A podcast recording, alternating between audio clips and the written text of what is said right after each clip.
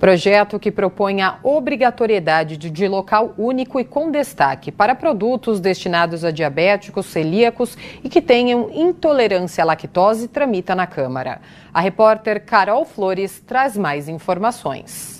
O projeto de lei 114 de 2023 é de autoria da vereadora Ruth Costa e trata sobre a obrigatoriedade de estabelecimentos que comercializem produtos alimentícios a destinar em locais específicos e com destaque a produtos para celíacos, diabéticos e quem tem intolerância à lactose. Eu converso agora com a proponente do projeto, a vereadora Ruth Costa, para saber mais informações. Vereadora, como esse projeto pode impactar a vida dos paulistanos?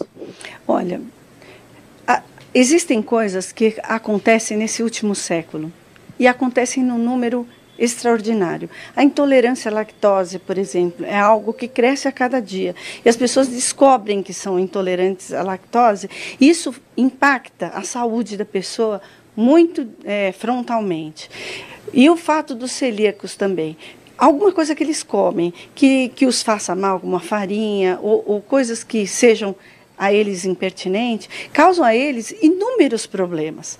O que eu proponho é que, assim como é, em alguns estabelecimentos há uma parte só de produtos diabéticos, haja também para celíacos e para intolerantes à lactose. O que, que a gente costuma ver é um produto e do lado dele um produto que seja para celíaco ou para intolerante. O que eu proponho é que um lado um, algum lugar específico daquele estabelecimento tenha esses três tipos de produto, é, onde as pessoas que têm esse tipo de problema possam se dirigir diretamente para aquele local, para facilitar a vida dessas pessoas que já é tão difícil. O fato delas restringirem alguns tipos de alimentos já é muito complicado. E não ter é, sinalização desses produtos é mais complicado ainda. Então, essa é a propositura do meu projeto.